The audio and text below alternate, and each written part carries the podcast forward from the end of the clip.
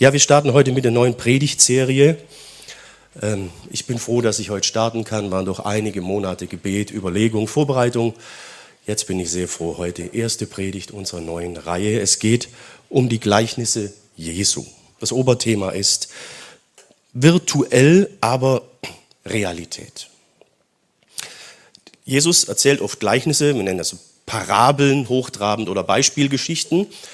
Und die haben oft so gar nicht stattgefunden. Zum Beispiel äh, das Gleichnis vom verlorenen Sohn, was wir am letzten Sonntag von Jürgen Vögel in der Predigt hörten. Also hat nicht stattgefunden, ist in dem, in dem Sinne nicht, nicht real, ist eher virtuell. Aber die Botschaft, was er da drin vermittelt, beschreibt die realen Verhältnisse in unserer Welt. Es geht um Realität, virtuelle Geschichte, aber sie beschreibt die Realität und gibt Weisung in der Realität. Manchmal ist es umgekehrt, dass Jesus in seinen Gleichnissen einfach nur Alltagsbegebenheiten erzählt, ganz alltägliche Dinge aus dem realen Leben, aber er verdeutlicht damit Sachen, die für uns nicht sofort sichtbar und greifbar sind. Zum Beispiel Dinge, die den Himmel betreffen, die in dem Sinn für uns eher so virtuell sind, aber trotzdem Realität sind. Ohne die Gleichnisse wären diese Dinge letztlich gar nicht wirklich greifbar. Das ist so der Hintergrund von äh, Matthäus Kapitel 13, wo wir anfangen mit den Gleichnissen Jesu. Das erste Thema heute lautet die Bildsprache Jesu, Enthüllung oder Kodierung. Enthüllung oder Kodierung. Äh, nach der Meinung Jesu selbst, das wird er uns im Text auch gleich sagen, haben seine Gleichnisse immer zwei Funktionen. Sie machen Dinge deutlich, sichtbar, greifbar, die wir sonst nicht sehen könnten oder übersehen würden. Zum Beispiel, wie sich Gottes Reich verbreitet in dieser Welt. Gleichnis vom Sämann wird kommen. Es wird gesät in der Welt und, und, und. Gleichzeitig macht er aber auch deutlich, dass seine Gleichnisse nicht für alle und jeden verständlich sind und dass das bewusst so ist. Verstehen kann letztlich nur, wer ihm folgt. Wer es nicht tut, für den wird es unverständlich bleiben. Letztlich eine Art äh, Kodierung. Erstes Thema heute in unserer Reihe. Erstes Mal die Bildsprache Jesu, Enthüllung oder Kodierung. Text ist Matthäus 13, 10 bis 17. Und wer es gemerkt hat, äh, ich fange beim zweiten Text in diesem Kapitel an, nicht beim ersten. Der Grund ist, weil er in diesem zweiten Text erklärt, warum er überhaupt in Gleichnissen spricht.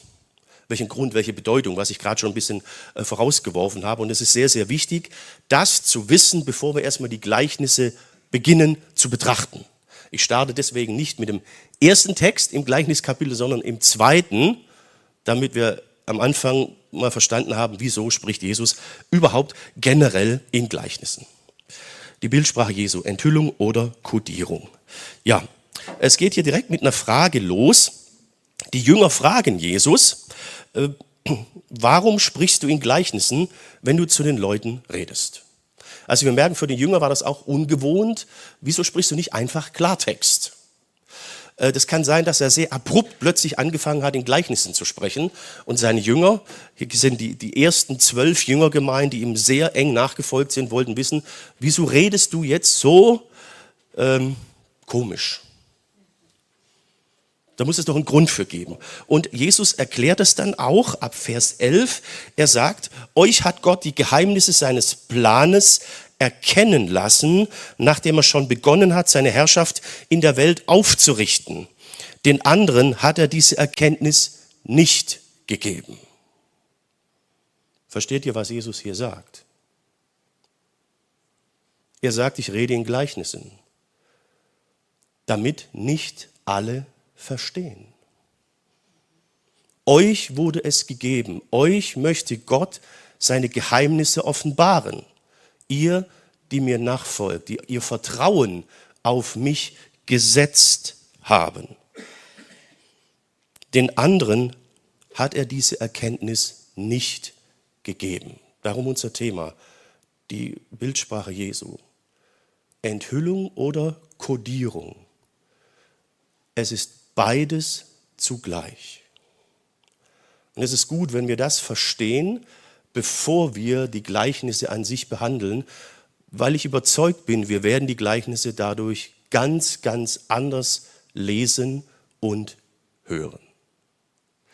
Ich kann mir vorstellen, dass die Antwort für die Jünger sehr überraschend war, weil er spricht ja zu einer ganzen Volksmenge und ich sehe bei euren Gesichtern, für euch ist es auch ein bisschen überraschend. Da dann denkt man bei den Gleichnissen Jesu eigentlich nicht, aber Jesus sagt es hier. So ist das. Ja, ähm, er erklärt das dann auch noch weiter in Vers 12. Er sagt, denn wer, wer viel hat, dem wird noch mehr gegeben werden, sodass er über genug haben wird. Wer aber wenig hat, dem wird auch noch das wenige genommen, das er hat. Wer hat den Vers verstanden? Ich auch nicht. Äh, ich bin davor gesessen und sage, also weißt du, Jesus, äh, du brauchst gar nicht in Gleichnissen sprechen, es reicht schon ein normaler Satz und ich weiß überhaupt nicht mehr, was du da eigentlich, eigentlich äh, willst. Genau. Ich habe dann mal das verglichen mit der Neues Leben Übersetzung, die geht in eine sehr hilfreiche Richtung, hat aber manche Aspekte nicht ganz getroffen. So habe ich mal selber wieder mein Griechisch bemüht und übersetzt und in den Kontext eingefügt. Und man kann den Vers dann so verstehen. Wer Vertrauen hat und sich mir öffnet, wird noch mehr begreifen und er wird seine Fülle von Wissen haben. Aber wer das nicht hat, dem wird sogar das genommen, was er an Erkenntnis hat. Das ist genau das, was Jesus sagt. Euch ist es gegeben, ihr folgt mir nach. Ihr habt euer Vertrauen auf mich gesetzt. Ihr folgt mir. Wer das hat, der wird verstehen. Und wir werden auch sehen, dass er hinterher die Gleichnisse zum Teil seinen Jüngern erklärt, der Volksmenge nicht. Wer aber dieses Vertrauen nicht hat, wer sein Vertrauen nicht auf mich setzt, mir nicht wirklich nachfolgt, wird nicht verstehen und sogar die Erkenntnis, die er meint zu haben, wird er nicht mehr zusammen bringen. Das ist die Botschaft. Die Gleichnisse haben zwei Sachen. Sie können dich ansprechen, dir die Botschaft Jesu vermitteln, tiefer, als das Klartext kann. Es kann aber auch dazu führen, dass du nichts verstehst. Entscheidend ist deine Haltung zu Jesus selbst.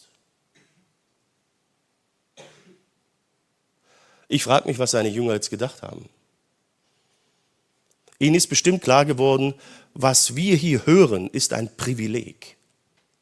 Wir hören das Wort Gottes und dürfen es verstehen, die anderen nicht. Es wird völlig klar für sie, dass da ein Unterschied ist. Und der Unterschied besteht darin, sie haben ihr Leben vollkommen ihm übergeben. Sie folgen ihm nach. Jesus ähm, geht dann noch weiter und sagt, dass er damit wiederholt, was schon zur Zeit des Propheten Jesaja geschehen war. Fünftes Jahrhundert, sechstes Jahrhundert vor, vor Christus. Er sagt hier, aus diesem Grund rede ich in Gleichnissen, wenn ich zu ihnen spreche. Also, damit ihr versteht, die anderen nicht gleich. Denn sie sehen zwar, aber erkennen nicht. Sie hören zwar, aber verstehen nichts. An ihnen erfüllt sich die Voraussage des Propheten Jesaja. Hört nur zu.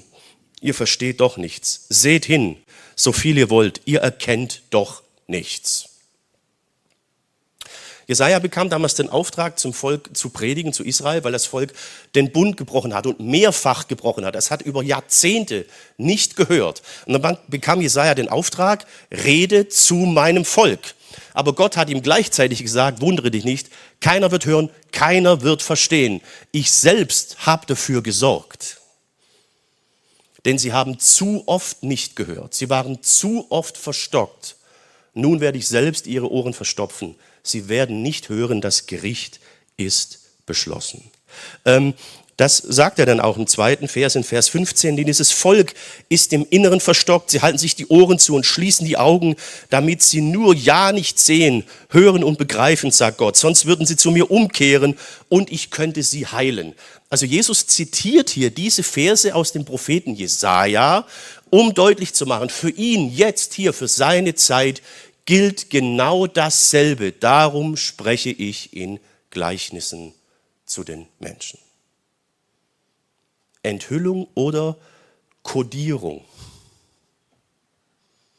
Entscheidend ist dein Verhältnis zu Jesus.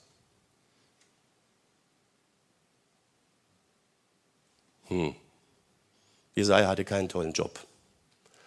Ähm, es führte dann auch dazu, dass dann das Land erobert wurde durch die Babylonier, Jerusalem, die Stadt wurde zerstört, der Tempel wurde zerstört, 587, 86 vor Christus. Und Jesus kündet den Menschen seiner Zeit dasselbe an. Er sagt in Matthäus 24, paar Kapitel weiter hinten, ich sage euch, hier wird kein Stein auf dem anderen bleiben. Alles wird bis auf den Grund zerstört werden. 70 nach Christus kamen die Römer, haben Stadt und Tempel zerstört. Aber der Geschichtsschreiber Eusebius berichtet, dass die Gemeinde Jesu die Stadt Jerusalem verlassen hat, bevor sich der Belagerungsring geschlossen hat. Alle sind in die Stadt geflüchtet, nur die Gemeinde Jesu hat die Stadt verlassen. Weil sie die Botschaft Jesu verstanden haben. Sie haben die, seine Endzeitreden in Matthäus 24 verstanden und sind so der Belagerung entgangen die Menschen, die ihm nachgefolgt sind, die wirklich hören wollten und dadurch hören konnten, sind diesen Dingen entronnen. Jesus entscheidet selbst, wer hören kann, wen er annimmt und wen nicht. Die Bildsprache Jesu. Enthüllung oder Kodierung. Ich glaube, wenn ihr das Matthäus Kapitel 13 jetzt mal lest, diese Gleichnisse lest, auf dem Hintergrund dieser Botschaft, werdet ihr sie anders lesen. Und das ist genau das, was wir brauchen. Wir müssen sie lesen auf dem Hintergrund mit der Zielsetzung, die Jesus damit verfolgt. Dann werden euch diese Dinge, diese Texte ganz anders begegnen oder auch nicht begegnen. Euch ist es ergeben, sagt Jesus zu seinen Jüngern, ihnen aber nicht. Von 1999 bis 2000 äh, waren wir im Gemeindedienst in Solingen. Meine Frau und ich, unseren Sohn gab es noch nicht, wir machten dort unser Anerkennungspraktikum, um Pastoren-Ehepaar zu werden. Da wurde mir berichtet von einem Mann, ich habe den dann auch mal kennengelernt, der sagte, jetzt lebe ich noch bis Ende dieses Jahr ohne Jesus. Meine Gebote und das, seine Gebote das Ganze ist, ist mir völlig egal. Ich nehme noch mal alles mit und dann entscheide ich mich für ihn und dann ist das ja in Ordnung, weil dann muss er mich ja begnadigen und annehmen. Interessant, ne? Wie muss man das werten auf dem Hintergrund dessen, was Jesus gerade hier gesagt hat? Versteht ihr, das ist das Problem. Sie hören nicht. Jahrzehnte. Johannes der Täufer war vor Jesus da. Jesaja, andere Propheten und, und, und. Ja, ja, nach dem Motto, wir haben ja einen Rechtsanspruch auf Gnade. Er muss uns ja annehmen. Und Gott sagt, nee, nee, sorry. Ihr habt zu oft nicht gehört. Jetzt könnt ihr nicht mehr hören. Jesus sagt, folge mir nach. Und wir sagen, ja, okay, machen wir, warte mal ab, vielleicht Jahresende und in zwei Jahren, dann äh, darfst du dich freuen, dass ich dann zu dir komme oder so. Ne? Äh, versteht ihr? Es funktioniert nicht. Oder wie oft habe ich gehört, ja, wir sind jetzt schon mal einfach so zusammengezogen und, und ist alles, alles ja gut. Irgendwann heiraten wir dann und stellen uns dann unter den Segen Gottes, dann darf er uns auch segnen. Ja, klasse, ne? Wir leben bis dahin in Sünde und dann soll er, versteht ihr? Hier ist etwas gekippt. Hier hat sich der Mensch selbst zu Gott gemacht. Das ist das Problem, mit dem Jesus hier, mit dem Jesaja schon im Alten Testament zu tun hatte. Und er sagt, so funktioniert es nicht. Ich entscheide, wer hören kann. Ich entscheide, mit wem ich mal da oben die Unendlichkeit verbringe nicht wir Menschen. Wenn wir von oben herabkommen, haben wir ein Problem, denn er kam wirklich von oben herab. Dass wir hören dürfen, verstehen dürfen, ist ein Geschenk. Und liegt nicht einfach nur an uns und in unserer Verfügung. Lest auf diesem Hintergrund mal diese Verse. Kapitel 13, seine Gleichnisse. Erste Botschaft für uns, Jesus entscheidet, wen er annimmt. Was heißt das jetzt konkret? Konkret heißt es erstmal Entwarnung. Oh, ich sehe, ich habe euch heute ja richtig überrascht. Das, das gefällt mir. Jesus hat das bestimmt auch gern, wenn wir überrascht sind von seinem Wort. Wir haben in der Bibel immer wieder, dass Gott auch anders entscheidet. Gott verfährt also ganz nach seinem freien Willen. Mit denen hat er Erbarmen, mit den einen hat er Erbarmen, die anderen macht er starrsinnig, sodass sie ins Verderben laufen, Römer. Und immer, wenn diese Verse, diese Aussagen irgendwo kommen, werdet ihr merken, steht das im Zusammenhang mit, mit, mit Israel und im Zusammenhang damit, dass Israel immer wieder abgelehnt hat, sich vernagelt hat, stur war, verstockt hat. Und das ist wichtig, dass ihr das wahrnehmt, diesen Zusammenhang. Weil sonst bezieht man das Ganze vielleicht viel zu schnell auf sich selbst. Mit dem, mit dem Neuen Testament, das Neue Testament trat laut Hebräerbrief in Kraft in dem Moment, als Jesus am Kreuz starb, ist etwas anderes eingetreten. Zunächst war dadurch der Weg offen für alle Menschen. Er will, dass alle Menschen zur Erkenntnis der Wahrheit kommen und gerettet werden. Also wir müssen aufpassen, dass wir die Verse, wo Gott sagt, jetzt war's das, wo es um Israel geht, nicht direkt mit dem anderen vermischen. Wir müssen das ein bisschen getrennt sehen, sonst kommen wir durcheinander. Jesus sagt, ihr habt immer noch das gleiche Problem wie damals bei Jesaja. Ihr seid verstockt. Bis heute hört ihr nicht. Im Römerbrief heißt es deswegen, wenn die Vollzahl der nichtjüdischen Menschen erreicht ist, wird Gott selbst Israel die Decke wegnehmen. Aber bis dahin ist Verstockung. Und wir müssen jetzt gucken, dass wir das eine nicht mit dem anderen vermischen, direkt auf uns beziehen, sonst kommen wir ein bisschen durcheinander. Und haben vielleicht nicht so sehr Freude im Umgang mit Gott und der Bibel. Habt ihr diese Trennung verstanden? Trotzdem Trotzdem müssen wir aufpassen, dass wir nicht meinen, sobald wir zu ihm Ja sagen, wann es uns in Kram passt, muss er springen. Ja, wir haben es mit dem Allmächtigen zu tun. Das haben wir hier im Thessalonicher Brief. Dort sagt Paulus, Gott liebt euch, Brüder und Schwestern. Wir wissen euch, dass er euch dazu erwählt hat, ihm zu gehören. Hier steht erwählt. Und Paulus erklärt das dann auch noch. Er sagt, denn als wir euch die gute Nachricht verkündeten, geschah das nicht nur mit Worten, sondern auch mit Taten, in denen sich die Macht Gottes zeigte, mit dem Beistand des Heiligen Geistes und mit der vollen Überzeugung. Also Paulus sagt, als ich und mein Team zu euch kam nach Thessalonich und ich habe euch die Botschaft, das Evangelium gebracht, war das nicht nur unser menschliches Gerede, sondern Gott selbst hat durch seinen Heiligen Geist in der Botschaft gewirkt und euch zu ihm selbst geholt. Das war nicht nur unser Ding. Dass ihr diesen Schritt tun konntet, euer Leben Jesus geben konntet, lag nicht nur daran, dass ihr meinte, boah, ist eine tolle Sache, sondern der Geist Gottes selbst hat an dieser Stelle nach euch gegriffen. Und das Ergebnis beschreibt er dann auch.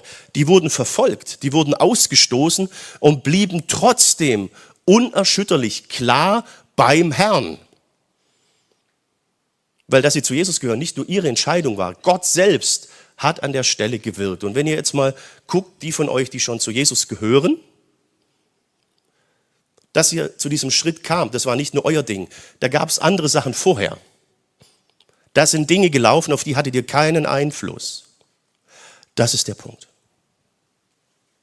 Darum sagt Jesus seinen Jüngern, nicht ihr habt mich erwählt, sondern ich habe euch erwählt. Ich habe euch dazu bestimmt, reiche Frucht zu bringen. Frucht, die Bestand hat. Jesus sagte, folge mir nach. Er hat den Himmel verlassen. Er hat zuerst geliebt. Er hat gehandelt. Hätte er nichts gemacht, hätte es nichts gegeben. Keiner würde sich beschweren, weil keiner auf die Idee gekommen wäre, dass das Evangelium, dass Jesus Mensch wird, überhaupt möglich wird. Wenn du also heute hier sitzt Glaubst du, es ist ein Zufall?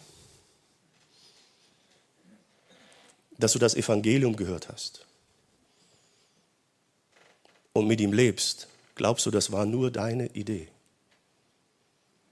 Als ich damals mit 17 das Evangelium angenommen habe, ich habe schon mal erzählt, war nachts auf dem Zeltlager, so Pagodenfeuer und so. Da standen einige meiner Kumpels neben mir. Die haben zur gleichen Zeit exakt dasselbe getan, Sachen ins Feuer geworfen und dasselbe gesagt. Zur gleichen Zeit identische Handlungen und Worte. Bei mir war zwei Jahre später das Leben nie mehr wie zuvor, bei den anderen ist bis heute nichts. Warum nicht? Es liegt nicht nur an dir. Jesus ruft und wie er ruft, wird immer wieder beschrieben, indem er Mensch wird. Gott hat die Menschen so sehr geliebt, dass er seinen einzigen Sohn hergab. Nun werden alle, die sich auf den Sohn Gottes verlassen, nicht zugrunde gehen, sondern ewig leben. So ruft er.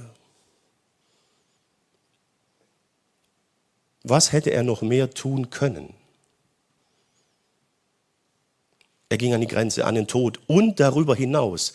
Mehr war nicht drin. Und jetzt sagen wir in aller Nüchternheit, ich entscheide mich für dich. Wer hat sich zuerst für wen entschieden? Oder wir sagen, ja, vielleicht irgendwann mal. Oder ja, du bist mir schon ein bisschen wichtig, aber so ganz, ich weiß nicht.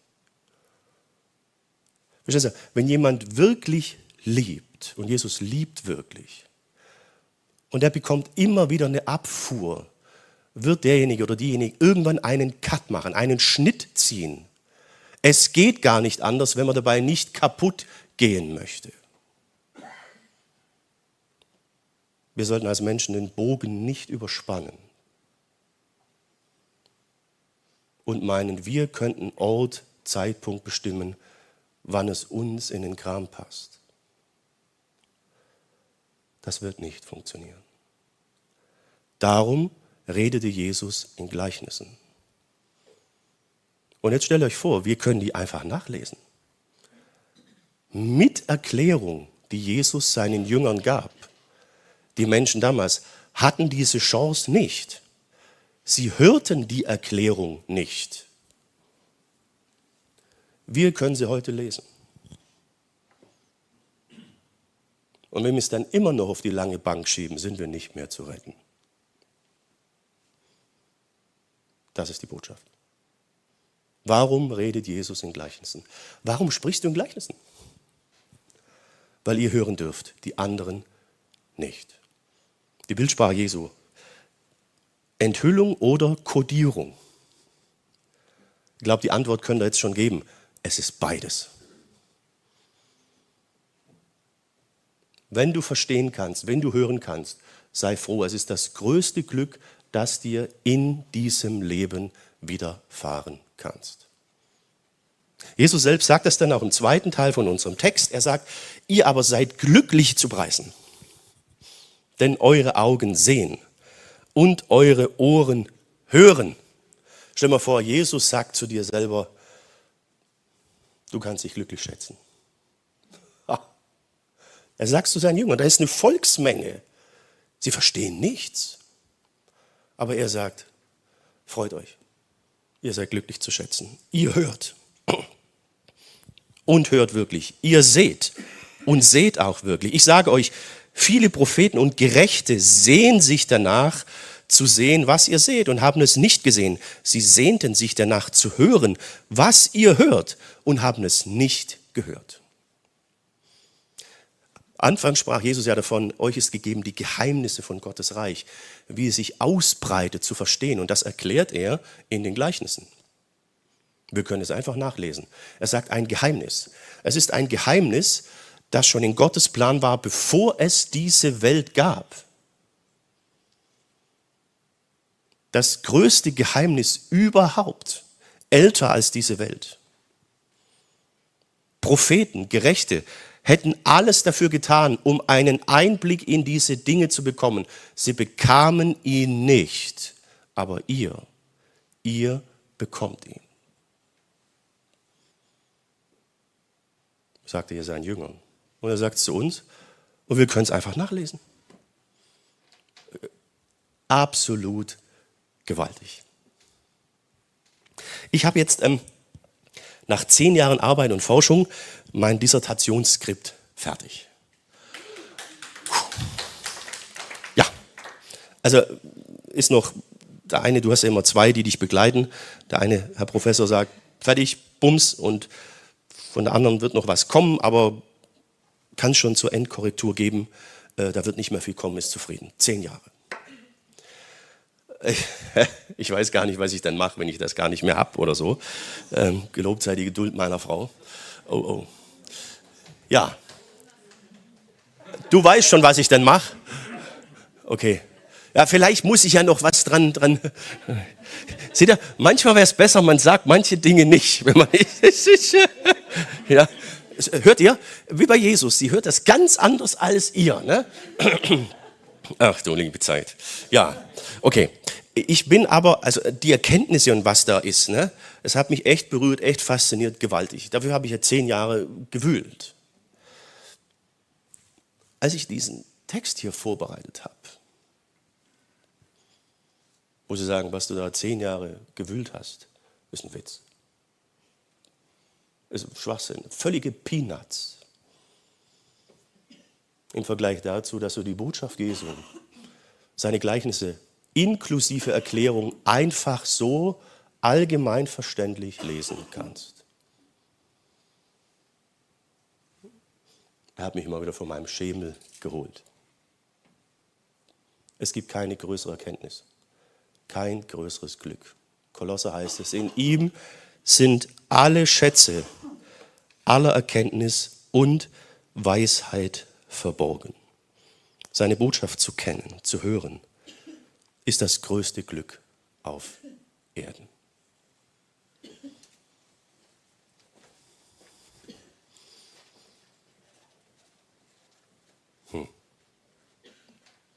War interessant für mich, diese Vorbereitung. Was würdest du sagen, ist das größte, wichtigste, größte Entdeckung, Errungenschaft, wertvollste in deinem Leben?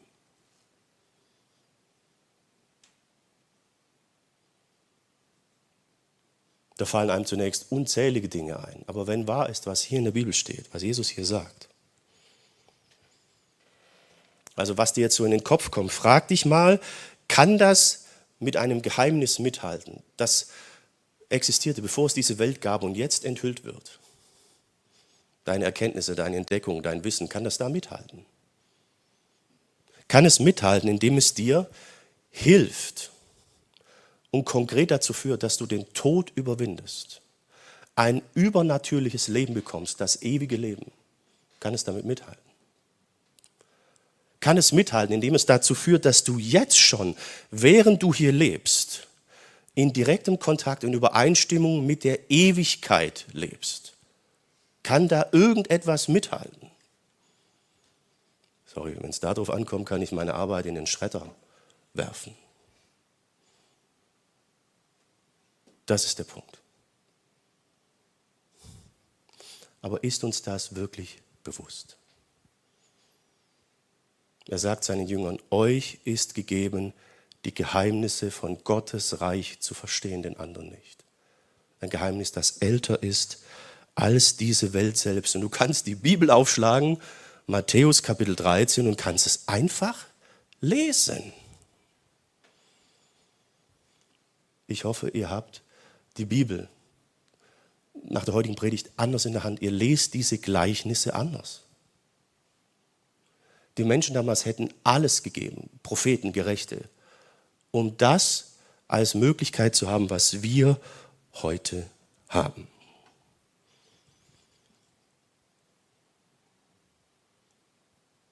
Wem gehört also dein Leben?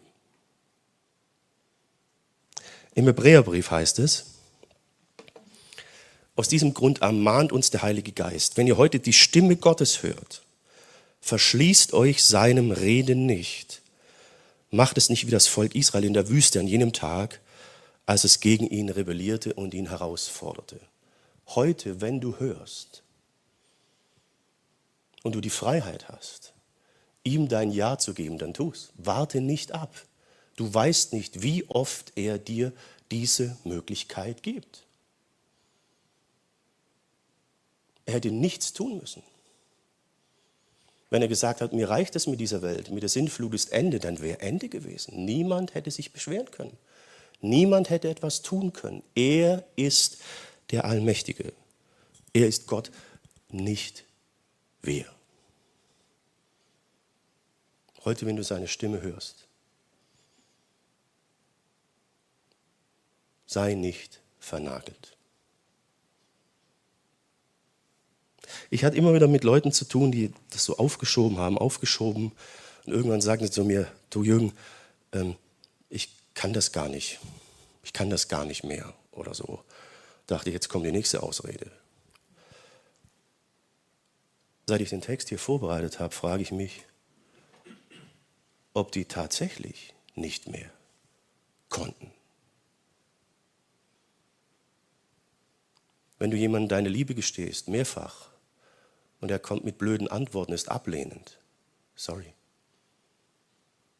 Christus ging aus Liebe ans Kreuz. Meinen wir tatsächlich, der Allmächtige müsste uns permanent hinterher gehen? Wer ist Gott? Wer ist Mensch? Er ist niemandem gegenüber verpflichtet. Er ist von niemandem abhängig. Und trotzdem kannst du die Bibel aufschlagen und alles lesen, was er seinen Jüngern gesagt hat. Was damals der Allgemeinheit verschlossen geblieben ist.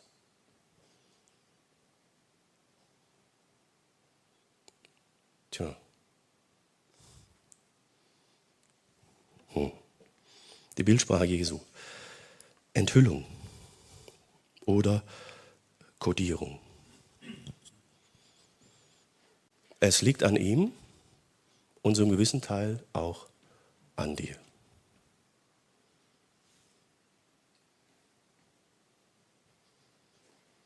Ich hoffe, ihr seid gespannt auf die Gleichnisse Jesu.